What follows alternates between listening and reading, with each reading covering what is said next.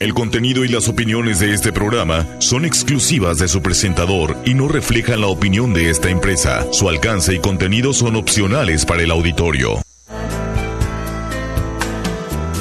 Seguiré adelante atravesando miedos. Sabe Dios que nunca es tarde para volver a empezar, volver a empezar que aún no termina el juego, volver a empezar, que no se apague el fuego. He entendido a duras penas que quizás sea mejor no pegar lo que está roto por dolor. Olvidarnos los pedazos esparcidos. Todo está conectado. Me habrás escuchado decirlo muchas veces. Así lo mencionaba el astronauta de origen mexicano José Hernández cuando miraba por la ventana la Estación Espacial Internacional y notaba cómo impactaba en Brasil el viento llamado Calima que se estaba dando en el oeste africano. Siendo un poco más allá y quitando la palabra impacto, te cuento. Ayer pensaba qué escribir para la presentación de este programa, mientras veía la entrevista a un cantante y compositor y tantas cosas más que puedes encontrar en Wikipedia o en su página web, que yo lo defino como un creador del arte, un creador. Su nombre, Antonio Arco.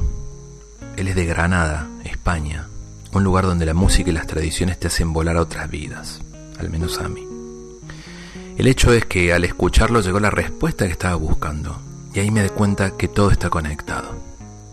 Arco dice en la entrevista, yo me guardaba todo, no contaba las cosas y en psicología tal vez, viste, lo llaman como que se activan los mecanismos de defensa. Pero cuando tu mano no escribe en papel, lo va a escribir en tu cuerpo. Y así le sucedió. Y lo cuenta en su libro 40 años, 40 canciones. Él estaba convencido que contar sus emociones y sentimientos los pondría en una posición vulnerable, que no valía la pena. Hasta que sucedió en una de las giras que estaba realizando tras la trágica pérdida de sus padres, perdió la voz completamente y le salió un edema enorme en una de sus cuerdas vocales. Se trató con medicina alópata, como hubiera hecho yo también, que si bien lo aliviaba, no llegaba a conseguir una cura total. Hasta que un día ocurrió el cambio. La historia continúa en su libro, en el capítulo La cura. ¿Qué pasó? ¿Qué sucedió? Creo que dejó de escribir en su cuerpo y pasó a escribir y crear en papel, mientras la guitarra comenzaba a sonar en un atardecer desde el albaicín. Y así no solo llegó la cura, sino que llegó la sanación. No te pierdas el programa de hoy. Estoy con el señor Gabriel Roar desde Bogotá, Colombia. Él es experto con más de 20 años de experiencia en biodescodificación, autor de Hablando con mi cuerpo, y para qué me enfermo. Soy Gustavo Torres y te doy la bienvenida a otro viernes más de Entre Mates e Historias. Desde los estudios de Grupo Uniradio, RCN 1470 AM, la radio que te escucha, para el sur de California y el noroeste de México, las ciudades de Tijuana, Tecate, Rosarito. Además salimos por FM Latidos en Rosario, Argentina y aprovecho para mandarle un fuerte abrazo a Norma y Fernando, a quienes espero ver y me encantaría verlos en la entrega de los premios Cuna de la Bandera ahí en Rosario. Mis redes sociales son en Facebook Gustavo Torres Diagonal Historias, Instagram es Gustavo de Torres, Spotify me vas a encontrar como Gustavo Torres guion historias en donde están todos los programas grabados. Hoy llegamos a ustedes gracias a BitCenter, donde las empresas y los freelancers tienen un espacio para crecer en la innovación mexicana. Su Facebook es BitCenter México y están aquí en el Boulevard Díaz Ordaz, al lado del auditorio de Tijuana. Adent Art, que te ofrece una excelente oportunidad para lucir una mejor sonrisa. Estés en San Diego, estés en Tijuana, puedes sacar cita al teléfono de Tijuana 664-477-1813, al Hospital para Perros y Gatos del Dr. Ackerman son especialistas en todo lo que es medicina y atención para tus mascotas. Su Facebook está como Hospital para Perros y Gatos y su teléfono 664-683-7932. También a Gugacom en Tijuana, Gugacom. Estés donde estés, vayas donde vayas, todos conectados. Internet fijo y telefonía celular totalmente prepago y con una cobertura a nivel nacional. Amplia gama de equipos celulares con financiación propia. Los encontrás en el Boulevard Díaz Ordaz 4001. Su teléfono es 664-665-8080 y su Facebook lo encontrás como Gugacom Pacífico. A Carnicería Canales, todo lo que buscas para un buen asado y para todo lo que son emprendimientos gastronómicos en Baja California. Su Facebook es Carnicería Canales SADCB, está en el centro, en calle Sexta, entre Madero y Negrete. A Comida Callejera Argentina, si tenés un evento y querés probar la auténtica comida argenta en Tijuana, la de verdad, búscalos en Facebook, Comida Callejera Argentina, y vas a encontrar las mejores empanadas estilo salteñas, choripanes, chimichurri y todo lo que se te ocurra para agasajar a tus invitados.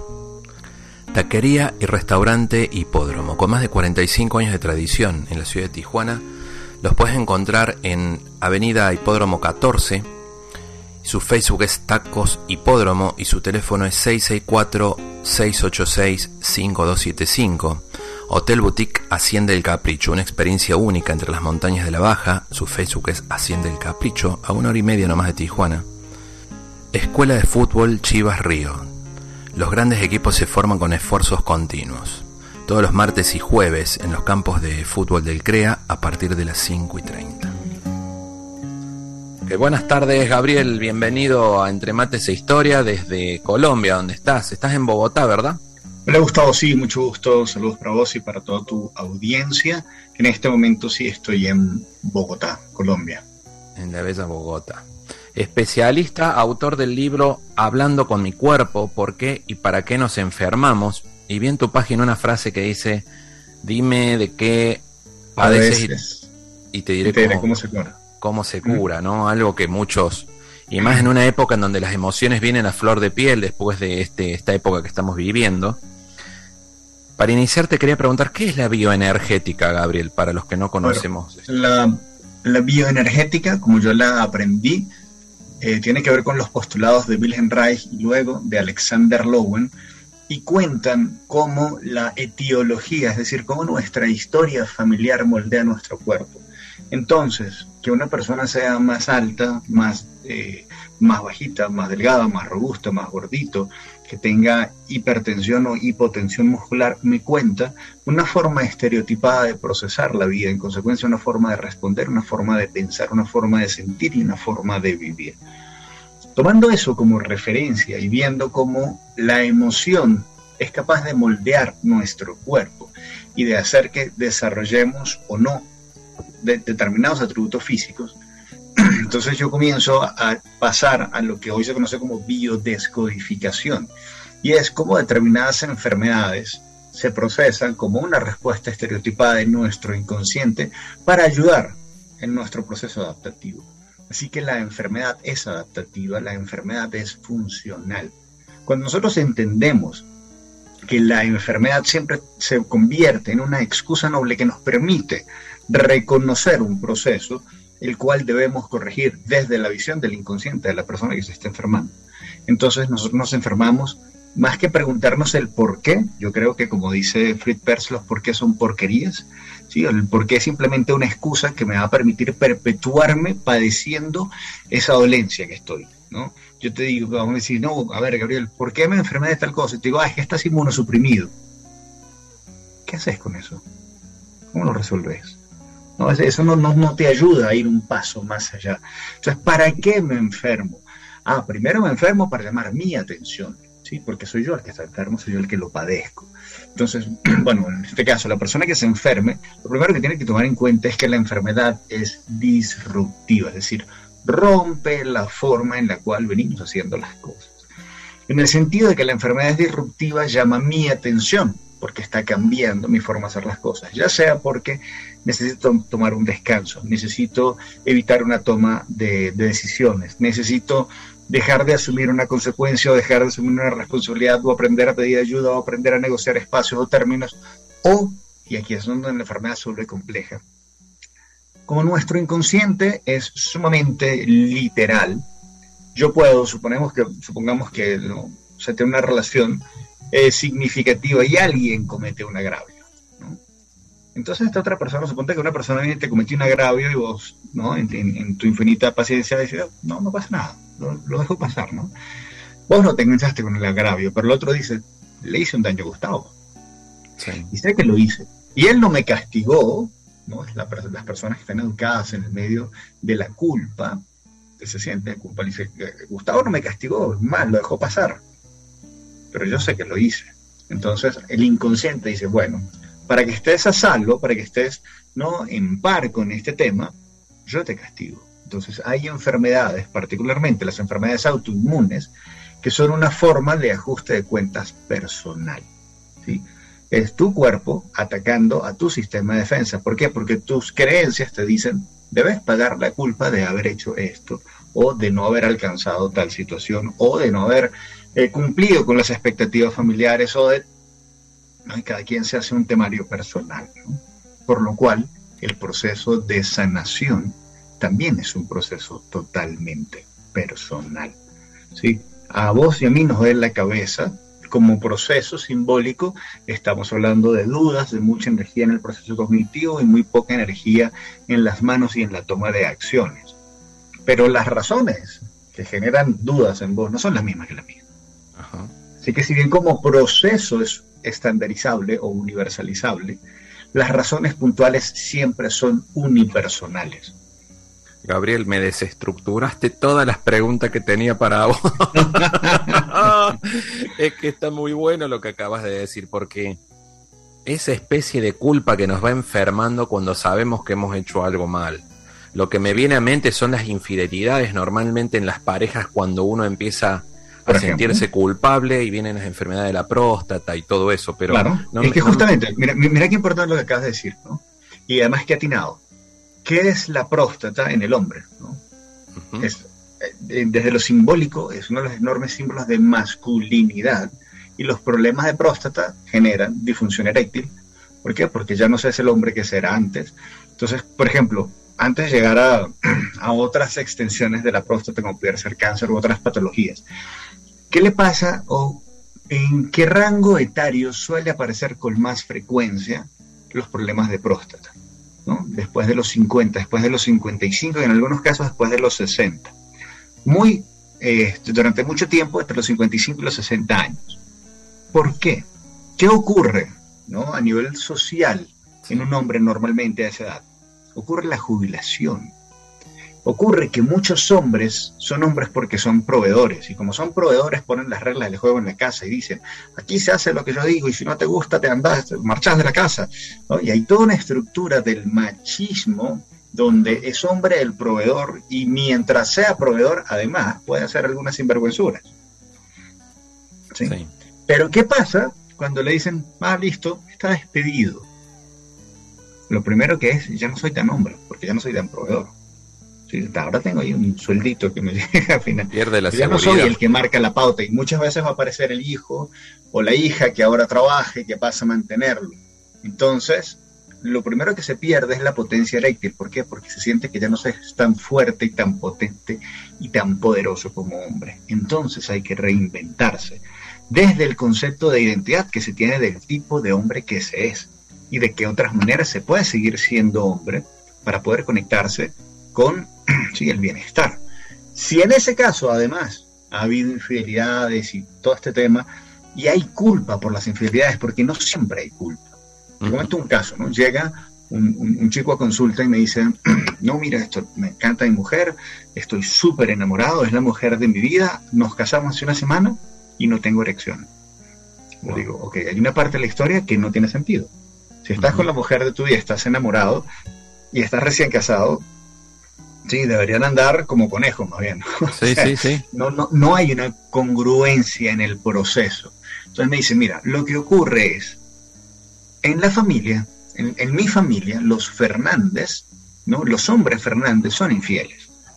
Mi papá es sabido que todos los sábados se va al prostíbulo, mi mamá se la aguanta, le parece que está bien, porque dentro de la creencia de cómo funcionan los Fernández, está bien que si el hombre tiene deseos sexuales, salga a drenar ese impulso fuera de la casa. Y tan así que la mamá lo sabe, no pasa nada. Le ah, te vas al bordel, bueno, yo me voy con las amigas a tomar un té. Y, y, era sabido. Y a él, que era el menor, o sea, era el menor de dos hermanos, le parecía terrible. y de hecho se lo reclamaba al papá y a la mamá por tolerar. Entonces, cuando llega el momento de su boda, ¿qué le dice el papá y el hermano mayor? Vamos a un prostíbulo, la despedida soltero. Dice, la despedida soltero nada. O sea, yo ya elegí con qué mujer quiero estar. No quiero tener que pasar por una prostituta o por diez, no me interesa. O sea, eso lo haces tú, papá, o eso lo haces tú, hermano mayor, no lo hago yo. No me interesa ese vínculo, no me interesa ese contacto. Le dicen, bueno, está bien, no hay problema, eh, vamos a otro lado. En efecto, cuando salen, se lo llevan a un prostíbulo, lo atan, le ponen una prostituta encima y dice, bueno, ahora te toca. Entonces su inconsciente dijo, no, no me toca. Perdió la erección. Pero fue tan potente la reacción que le duró ¿sí? hasta la semana, o sea, la noche de boda no pasó nada y durante toda la semana no pasó nada. Y cuando él logró entender, y de hecho fueron sus palabras, ¿no? yo puedo ser un hombre, o sea, ser fiel no me hace menos hombre al contrario, me hace más hombre. Y yo decido ser un hombre distinto a los hombres de mi familia, porque hay un tema, en este caso, de identidad y de fidelidad del clan, que para él era muy nocivo. Cuando él dijo, pero así fue casi un acto de magia, él dice, yo decido ser un hombre distinto a los hombres de mi familia. Estaba en el sofá del consultorio y tiene una erección. Y me dice, Gabriel, qué pena. Eh, no es conmigo, evidentemente no te excita mi presencia. El mismo llamó a la esposa y dijo, mi amor, nos vamos a la casa. vamos a tener la noche boda. Y se fue, se fue feliz y no necesito más. Necesitó entender que era posible ser un hombre distinto al hombre de su familia. Y ocurre en algunos casos ¿no? que, las mujeres necesitan entender que pueden ser mujeres diferentes a, a su madre y que eso no la hace menos mujer o no la hace una peor mujer ¿no? Es simplemente una forma distinta de vivir su femenidad o su masculinidad. Eso va a ahorrar sobre todo problemas tipo el cáncer o formas autoinmunes que lesionen los genitales de cualquiera de Tenés un, un ítem en, la página tuya, gabrielroar.net, energía e identidad, que habla. Y lo, ¿Qué nos puede decir de energía e identidad? Y luego de eso al quiebre emocional que nos lleva a puntos como estos que nos acabas de comentar. Y, bueno, y todo sigue estando vinculado, ¿no? Desde la bioenergética, la salud se traduce como la sana circulación de, de la energía, ¿no? Y, y, no me voy a un proceso como pudiera ser la acupuntura o como pudiera ser el Reiki, ¿no? Reiki lo definía diferente, lo, lo definía como la circulación del orgón y que esa circulación me va a dar mallas si la, si la energía fluye o corazas si la energía se restringe. Y en base a esa forma estereotipada de circulación o forma estereotipada de vivir nuestras respuestas emocionales, entonces nos vamos a ver como más gorditos, como más flequitos, como más eh, agradables o, o, como formas de rechazo que vamos a estar planteando porque estamos llevando la energía, es decir, nuestra capacidad de actuar me gustaría eh, quitarle un poco el, velo esotérico. Cuando la gente habla de energía, y yo me voy más a, procesos físicos concretos. ¿sí? La energía es medible, de hecho, Reich lo planteaba y, lo podía medir. Y si ustedes tienen la oportunidad de hacer acupuntura en algún momento, pueden entender que la acupuntura lo que hace es balancear simplemente la cantidad de energía que pasa por un meridiano y cómo cada meridiano genera respuestas específicas, ¿sí? llámese el hígado, el vaso, los pulmones, el corazón, nos da unas respuestas emocionales específicas. Y si tienen dudas, agarren simplemente un pen eléctrico y hagan electropuntura y van a sentir como al lograr dar en el punto, tienen toda la respuesta y es inmediata o no. a, ese tipo de energía me refiero. Pero si yo voy a, a la energía desde la experiencia humana, a mayor nivel de energía, mayor capacidad de acción. Entonces, ¿hacia dónde va? Mi identidad es lo que yo voy potenciando. Y, se los voy a poner de otra manera, ¿no? Si yo hablo de esta vocecita que nosotros llamamos conciencia, ¿sí? este pequeño Pepe Grillo que nos dice ¿sí? qué podemos hacer, qué no podemos hacer, cómo lo podemos hacer, va, va, a estar esta persona que muy eh, a ver, ¿cómo te explico?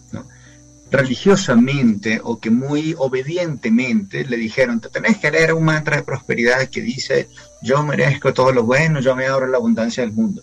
Y esta persona obediente se para todas las mañanas y lo lee, y esa vocecita adentro dice, pero qué cantidad de boludeces y tonterías estás diciendo, por Dios, cállate la boca y sale a trabajar. Sí. esa vocecita pesa más que pararse todos los días a repetir el mantra, porque no creen en lo que están haciendo. Entonces, la persona ritualista, puede hacer lo mismo que una persona altamente efectiva, súper próspera o muy feliz, puede estar en el mismo espacio físico, pero su energía está en la duda, su energía está en el menosprecio, su energía está en la desvalorización. Entonces, si una persona, y para un poco mantener el ejemplo y la congruencia en el discurso, si una persona está desvalorizando el tipo de hombre que es o desvalorizándose como el tipo de mujer que son, ¿qué va a hacer? Va a mandar la energía pero en este caso con una connotación negativa, con una forma de ataque hacia sus genitales, como gran símbolo. O la gente que sufre de dermatitis, ¿qué va a hacer? Atacar su piel. ¿Por qué? Porque es el órgano de contacto. La gente que sufre de acné, como ellos dudan de sí mismos y dudan de cómo darle la cara al mundo y de cómo tener que enfrentar ciertas situaciones, esperando que el otro les dé esa cuota de validación que ellos no se dan. Entonces, ¿cómo se presentan? Como personas un poco desagradables. Y no es que sean desagradables, son sumamente tímidos, pero le dan el poder de la aceptación y de la validación a el otro, a el interlocutor, y se lo quitan ellos. Entonces, esa energía la mandan de manera negativa, que es muy distinto a la persona que cree en sí mismo, que se siente bien, que no importa si es un poco más bajito, un poco más alto, un poco más gordito, con los ojos más achinados, con la piel un poco más clara, un poco más oscura, vamos a encontrar que la tez es brillante, o sea, una tez que está cargada, que las uñas le crecen sanamente, que el cabello le crece sanamente y no es un cabello graso, que va al baño regularmente. Y en estos días, justo en, otra entrevista, gente me dice, no, pero bueno, ¿cuáles son los signos de la enfermedad? Y todo el foco está en la enfermedad. Y le digo, ¿y por qué no vemos los signos, los signos y síntomas de la salud? ¿Y por qué no aprendemos a entender que si pasan determinadas cosas estamos sanos y entonces yo puedo perpetuar la salud en mi vida en vez de buscar solo andar evitando la enfermedad? ¿Por qué te lo planteo? Porque hay algo que se llama ley del foco. Y la ley del foco me dice, tú estás donde está tu atención y aquello a lo que le quito la atención desaparece. Entonces, si yo te digo, supongamos que yo no quiero enfermarme, yo te digo, a ver, por favor, Gustavo, no pienses, o ustedes, personas de la audiencia, ¿sí? no piensen, no piensen en un punto rojo. Lo acaban de hacer. Si les dije que lo hicieran. Ah, me, quieren sabotear, quieren sabotear su vida. No. El cerebro funciona bajo un proceso que se llama nominalización. Es decir, el cerebro necesita entender el concepto en el cual yo estoy inmerso para saber qué voy a hacer con esto. Entonces él dice, no, por eso, cuando dicen piensa en positivo, hay gente que dice, no quiero fracasar. Y lo que está programando su mente es, quiero fracasar. Luego que fracasa, vuelve y dice, ah, era no. El no es un constructo lingüístico que no aplica en los procesos cognitivos. Que es muy distinto que yo les diga, por favor, piensen en un punto verde. Y lo logran. Y es muy distinto. En vez de no quiero enfermarme, quiero estar sano. En vez de no quiero pelear con mi pareja, quiero tener una relación amorosa. En vez de no quiero fracasar, quiero ser exitoso. Cuando yo aprendo a hacer este pequeño reencuadre conceptual, mi foco está en un lugar distinto y entonces mi energía y mi accionar está en un lugar distinto.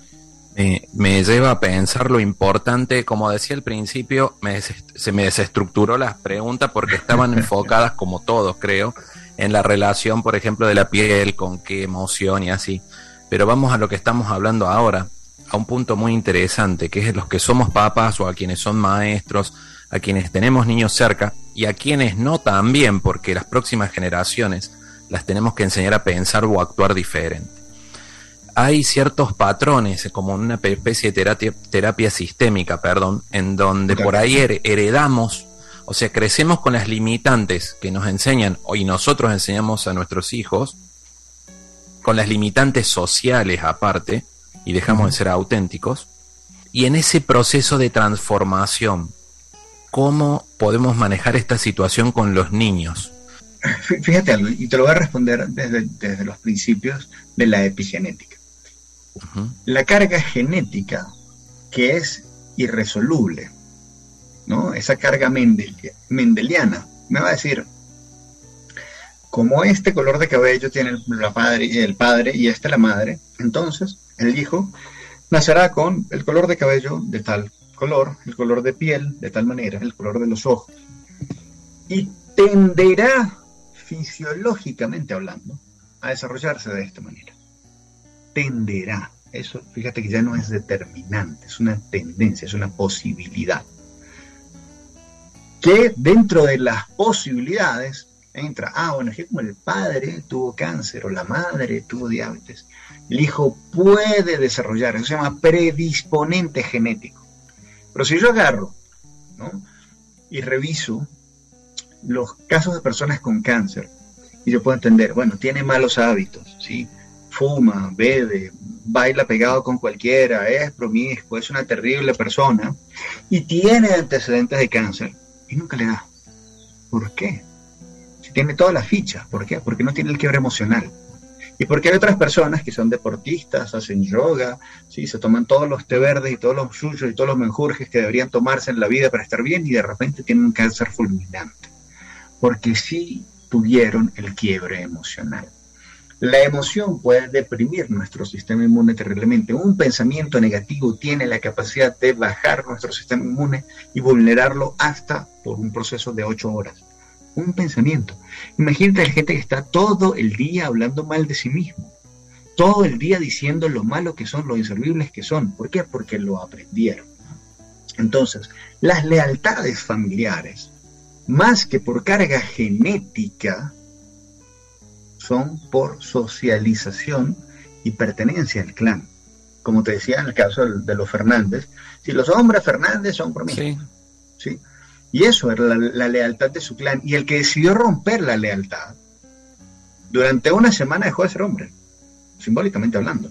Hasta que dijo, no, ya quiero ser hombre, quiero disfrutar de mi sexualidad, de mi esposa, de mi relación. Este, pero hasta que él no cayó en cuenta y se dio el permiso, ¿sí? porque son dos procesos. Uno es la toma de conciencia. Freud decía, el 50% del proceso de sanación va en la toma de conciencia. Y siempre John le decía, pero solo es 50. ¿sí? Vos puedes estar consciente y jodido. ¿sí? ¿Estás consciente? Ah, me rompí una pata. Ah, ¿Y ahora qué hago? Bueno, no voy al médico, que se cure solo. Luego sigue rota, ¿sabes? Tenés que tomar acciones concretas.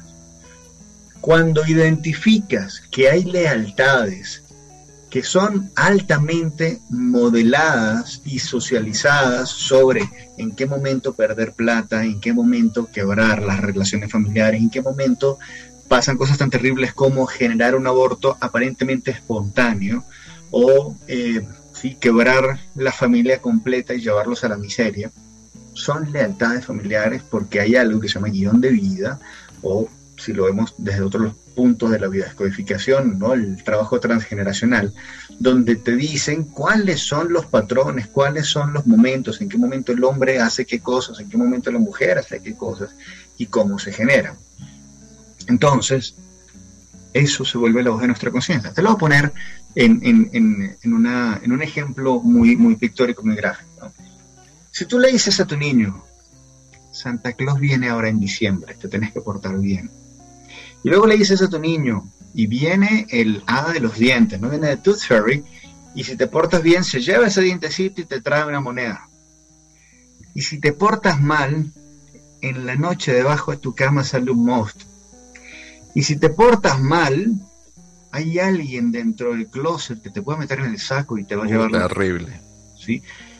Y el niño te cree, ¿sí? Te cree que un montón de cosas que están fuera de su control son los que le van a traer bienestar o son los que le van a generar un castigo terrible, por lo cual estás generando un niño totalmente desempoderado y ¿no? que queda a la merced del pensamiento mágico. Ahora, ¿qué pasa si le dices al niño, tú eres un niño querido, tú mereces amor, respeto y cuidado? Y el mejor ejemplo es el amor, respeto y cuidado que te doy yo como tu padre. Yo te doy el permiso a validar tu opinión, incluso si es diferente a la mía, porque yo quiero que tú desarrolles criterio y no simplemente que seas obediente. A mí me angustia mucho cuando escucho a un padre que me dice, pero es que mientras viva bajo mi techo se hace lo que yo diga. ¿Qué le estoy enseñando? A que cualquier persona con poder es perfectamente opresora y él tiene que decir, sí, mi amor, y aprender a respetar. ¿Va a ser una persona con criterio? Lamentablemente no. Va a ser una persona obediente. Que a la sociedad en lo macro le sirvan las personas obedientes, sí, eso es cierto. Pero ¿a quién aplaude realmente la sociedad? Al que se permite hacer algo diferente y tener éxito. De hecho, en la etimología de la palabra éxito, viene de exit, viene de salir del lugar de donde se está. El éxito no es hacer más de lo mismo. El éxito es lograr encontrar formas alternativas y mejores para resolver una necesidad. Existen ocasiones en donde padecemos ciertas eh, dolencias físicas y que están relacionadas directamente con las emociones y no las identificamos. ¿Qué nos sugerís para identificarla, por ejemplo, con el tema de, del apego, con el tema de cosas como el otro día te escuchaba que hablabas de síndrome metabólico y, así tantas cosas, el dolor de espalda dependiendo si te duele el hombro, casi te duele la, la asiática y todo eso, ¿cómo? Fíjate algo, hay, hay, un par de, yo le llamo preguntas de poder, ¿sí? quizás por, por esta influencia del coaching, no hay un par de preguntas de poder que nosotros nos podemos hacer para identificar ¿Para qué me enfermé? Entonces, antes de pensar, eh, yo me enfermé porque quiero que me traigan una sopita de pollo y me cuiden y me arropen en la noche, ¿no? Antes de eso, yo entiendo, a ver, ¿para qué me sirve a mí la enfermedad? Primera pregunta que me tengo que hacer. Porque hay gente que me dice, cuando sufre, por ejemplo, el fibromialgia, la fibromialgia es muy dolorosa, ¿sí? Y a la gente, he tenido pacientes con fibromialgia, me duele hasta el alma, ¿sí? No importa lo que haga, se prenden todas las alarmas. No importa lo que haga, duele. Y ese es el gran símbolo de la fibromialgia. La persona, las personas por lo menos que tienen fibromialgia con las que yo he trabajado, ¿qué ocurre? Son personas nobles, son personas buenas, son personas que están muy atentas del qué dirá el otro, y de esperar la validación y aprobación del otro, cosa que por lo general no ocurre. Por muy empático, ¿no? Suponte que nosotros tengamos una relación de años y nos conocemos y nos admiramos y tenemos una amistad divina, y tú te pisas un dedo con la puerta y te duele. Y tú me tratas de explicar tu dolor. ¿Yo voy a poder entenderlo? No. Yo puedo comprender que te duela pero no lo entiendo. Y no lo sufro y no lo siento. Pero ahora imagínate que no hay puerta y tú vienes y me dices, pero Gabriel, me duele el dedo.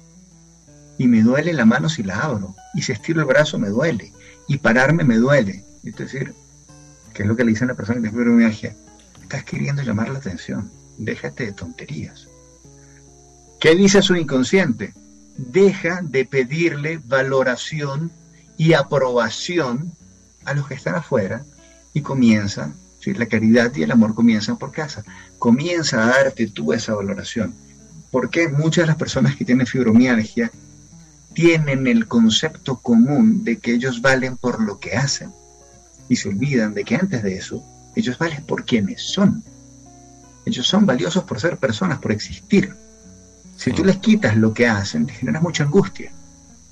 Y eso es lo que hace que ellos dependan de la validación externa. Entonces, ¿por qué le duele todo? Porque su inconsciente les dice, deja de hacer lo que estás haciendo hoy y comienza a atenderte tú, comienza a quererte tú, comienza a entender qué cosas son importantes para ti y deja de esperar que el otro valide tu existencia y comienza a validarla tú. Entonces, ¿qué preguntas nos podemos, hacer para responderte? ¿A quién me acerco cuando me enfermo? ¿De quién me alejo? Pero a su vez, ¿quién se acerca a mí y quién se aleja de mí? ¿Por qué? Porque las enfermedades son relacionales. ¿Sí? Yo me enfermo por exceso o defecto en la calidad de contacto con el otro. Así de simple. Entonces, cuando tengo claro esta dinámica de distancias, paso al otro punto. ¿Qué pasa? O sea, ¿qué hago porque me enfermo? Ah, porque me enfermo puedo descansar porque me enfermo puedo dejar de asumir determinadas responsabilidades. Porque me enfermo, alguien viene a ayudarme. Entonces, ¿Qué dejo de hacer yo?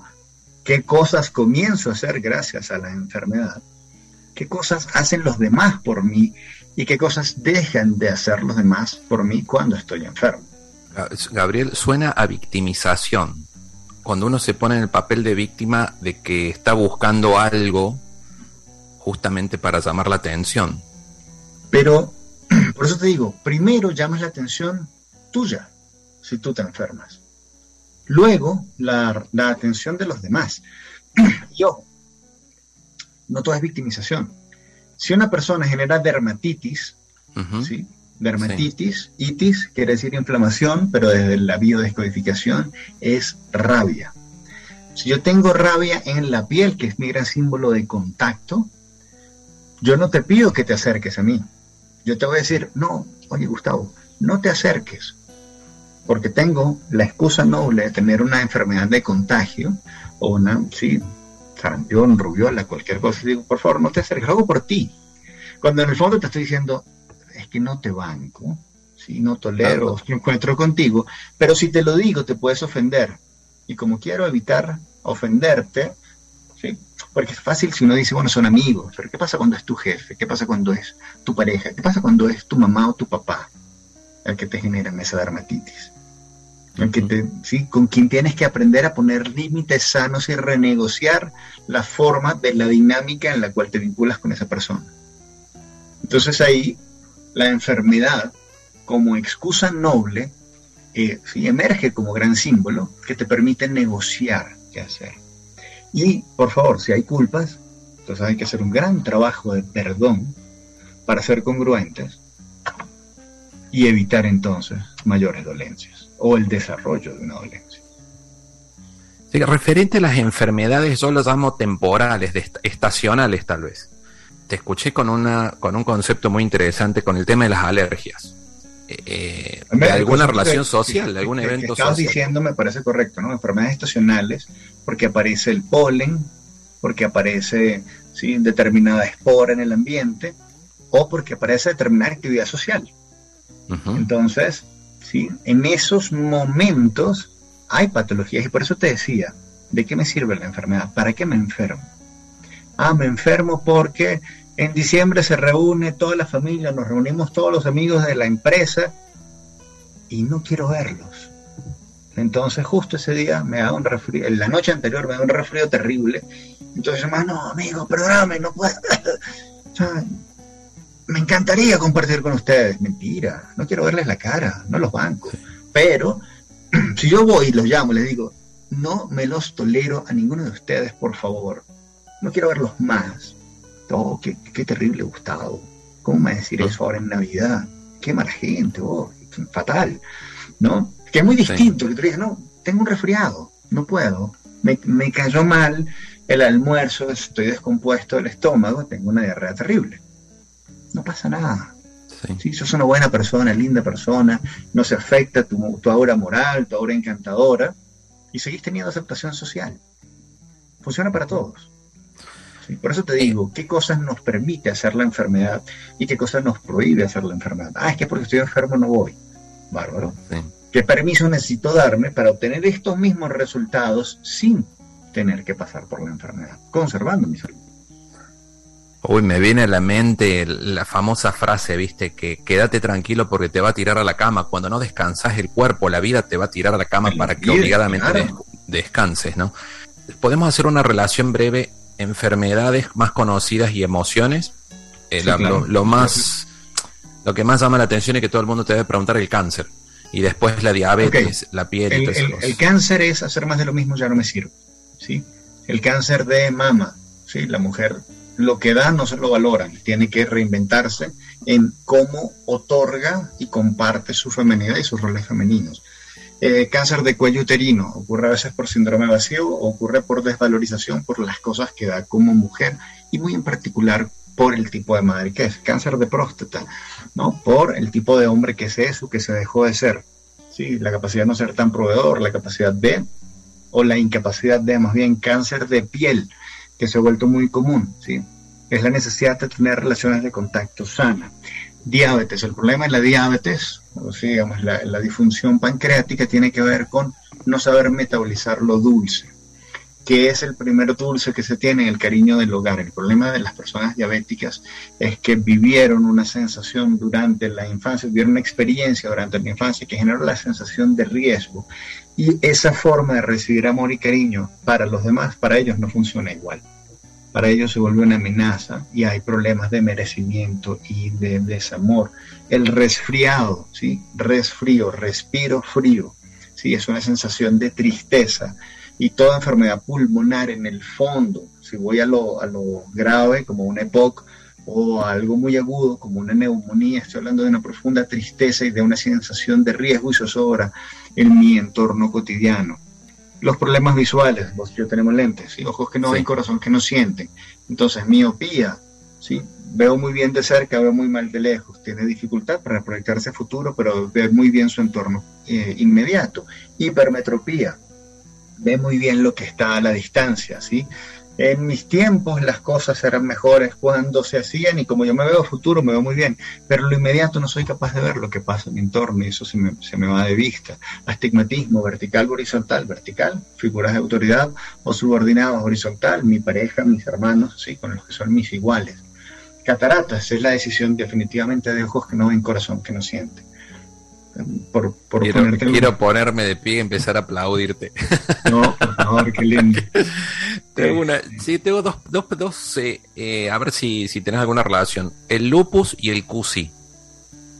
A ver, el tema con el lupus es una crisis emocional familiar que genera desvalorización, por eso buena parte del lupus termina generando afecciones de piel y sobre todo de rostro. ¿Por qué? Porque esta persona no se siente lo suficiente para ser querida y valorada dentro de su familia. El tema con síndrome de Cushing, estamos hablando de igual un proceso metabólico, este, que tiene que ver con eso que físicamente se procesa como fatiga intensa, debilidad muscular, depresión e irritabilidad, tiene que ver con la sensación de rechazo, que de nuevo se gesta normalmente en un rechazo contenido y sostenido en la familia y que luego, como se aprende a vivir desde la desconfianza, ¿no? ¿qué le pasa a una persona que tiene Cushing? Te, lo voy a poner en, un ejemplo jocoso, pero para entender el, ánimo que hay detrás, ¿no? Imagínate que está esta mujer que va cruzando la calle y viene un motorizado y le da un piropo motorizado, ¿no? Sí, bien pintoresco, y esta mujer se ofende y siente una profunda rabia. ¿De dónde viene esa rabia? Si yo le doy voz a esa rabia, esa rabia dice, ¿cómo es posible que este hombre que no me conoce sea capaz de ver cosas hermosas en mí y la gente que está en mi casa no? Entonces, ¿qué hago? Ataco la rabia. Ataco la fuente de mi rabia. Como no voy a atacar a mi familia, como no voy a atacar a mis seres queridos, porque los quiero, ataco al motorizado. Ah, insolente, ¿cómo se te ocurre decirme esas cosas terribles? Que le dijo que era bella, que se veía hermosa, que lucía eh, provocativa. Eso es un poco cómo funciona el síndrome de Cushing. Si alguien se le acerca y le dice, qué linda estás o eh, te mereces lo mejor, la, la vocecita va a decir, pero esto no es de gratis, porque este quiere, seguro se quiere acostar conmigo. Señores, señoras, preocúpense cuando el hombre que las encuentra hermosas no se quiere acostar con ustedes. Ahí están complicadas. Cuando alguien le diga, pero es que vos, ya ni que no lo prestado, ahí preocúpate. No te preocupes porque un hombre te considera hermosa y le pareciera dentro de su imaginario deseable tener intimidad contigo. El problema es que dentro de los mitos sociales a muchas mujeres les ha dicho, no, tienes que cuidar tu sexo. Claro que tienes que cuidarlo, pero los pensamientos negativos también. Y no es tienes que cuidar tu sexo, es tienes que aprender a disfrutar y a elegir con quién compartir el sexo, que es muy distinto a mitificar la intimidad. ¿sí? Por eso tienes más de un 60% de mujeres que son anorgásmicas. ¿Por qué? Porque aprendieron que quién puede disfrutar el sexo, el hombre. Y la mujer, no, la mujer es una copartícipe, ¿no? Solamente. ¿Por qué? ¿Quién dijo eso? Por Dios. la mujer tiene todo el derecho a disfrutar su sexualidad tanto como el hombre. Y eso no la hace una prostituta o una mala mujer. Por el contrario, eso la hace una mujer integral. Tal cual. Por favor, contanos porque vi que tenés cursos en tu página web, que tenés tu libro. Tu libro, a quienes nos escuchan, se encuentra en Amazon. El libro, sí, hablando con mi cuerpo, ¿por qué? ¿Para qué me enfermo? Lo pueden comprar en Amazon versión digital.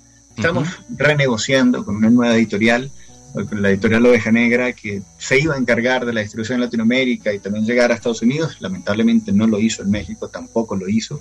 Entonces, bueno, estamos ahora renegociando, pero en digital, afortunadamente, sí lo este, encuentran en, en, cualquier lugar desde la versión digital. Y hay talleres, de hecho, el mismo, hay una versión digital en taller del libro Hablando con el cuerpo, porque hay para que me enfermo, que son tres horas de video donde no solo comparto los conceptos, sino las aplicaciones y les doy herramientas a las personas para que puedan ver hacia adentro amorosamente y entender qué les ocurre en el cuerpo, qué les ocurre en su emoción y luego sobre todo cómo sanar porque yo creo que no me sirve nada hacer solo el diagnóstico y quedarme señalando con el dedo y decir, bueno, hasta aquí nos trajo. Hay otros talleres, ¿no? Hay uno que a mí me parece eh, clave, que es sanando mis relaciones familiares.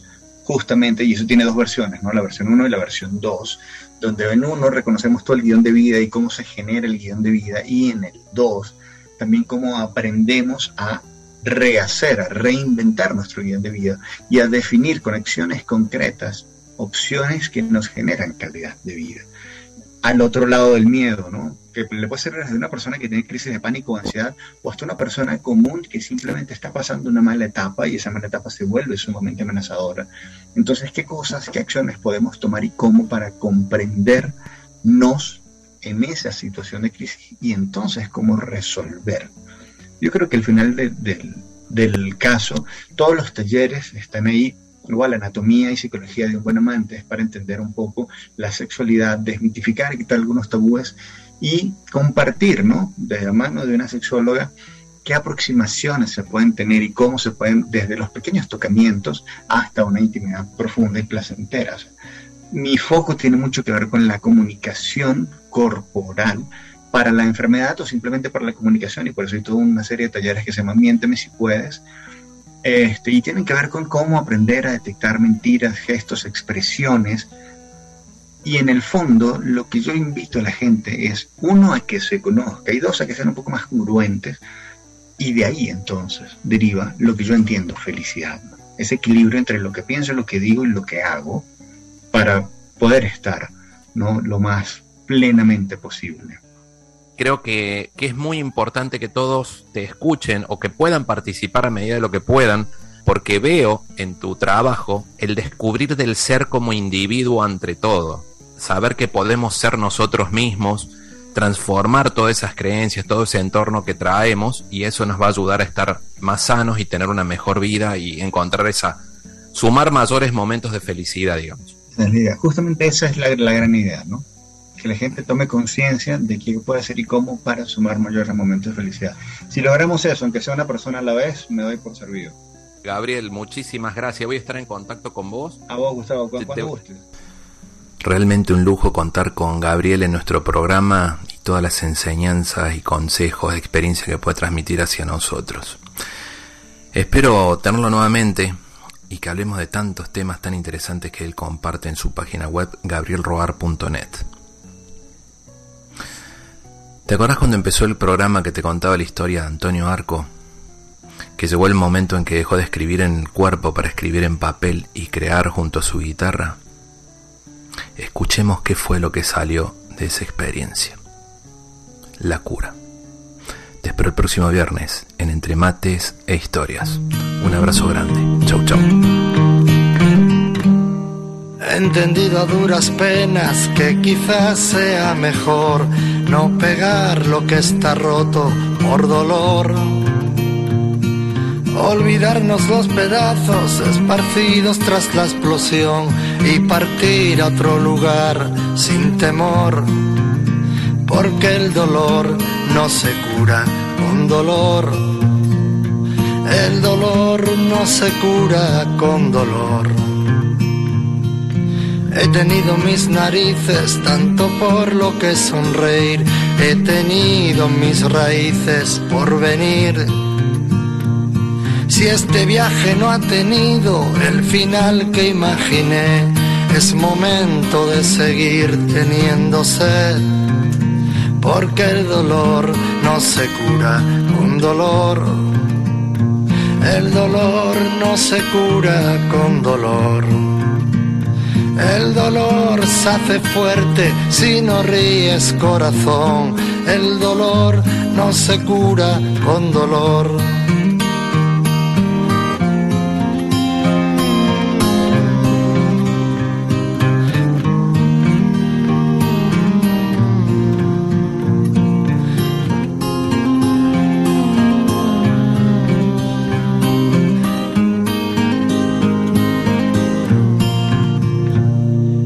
Hay quien quiere ver los días encerrado en la aflicción, hay quien busca en su tristeza salvación.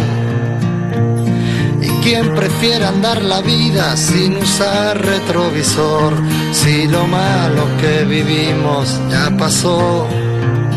Porque el dolor no se cura con dolor. El dolor no se cura con dolor. El dolor se hace fuerte si no ríes corazón. El dolor no se cura con dolor. El dolor no se cura con dolor. El dolor no se cura con dolor.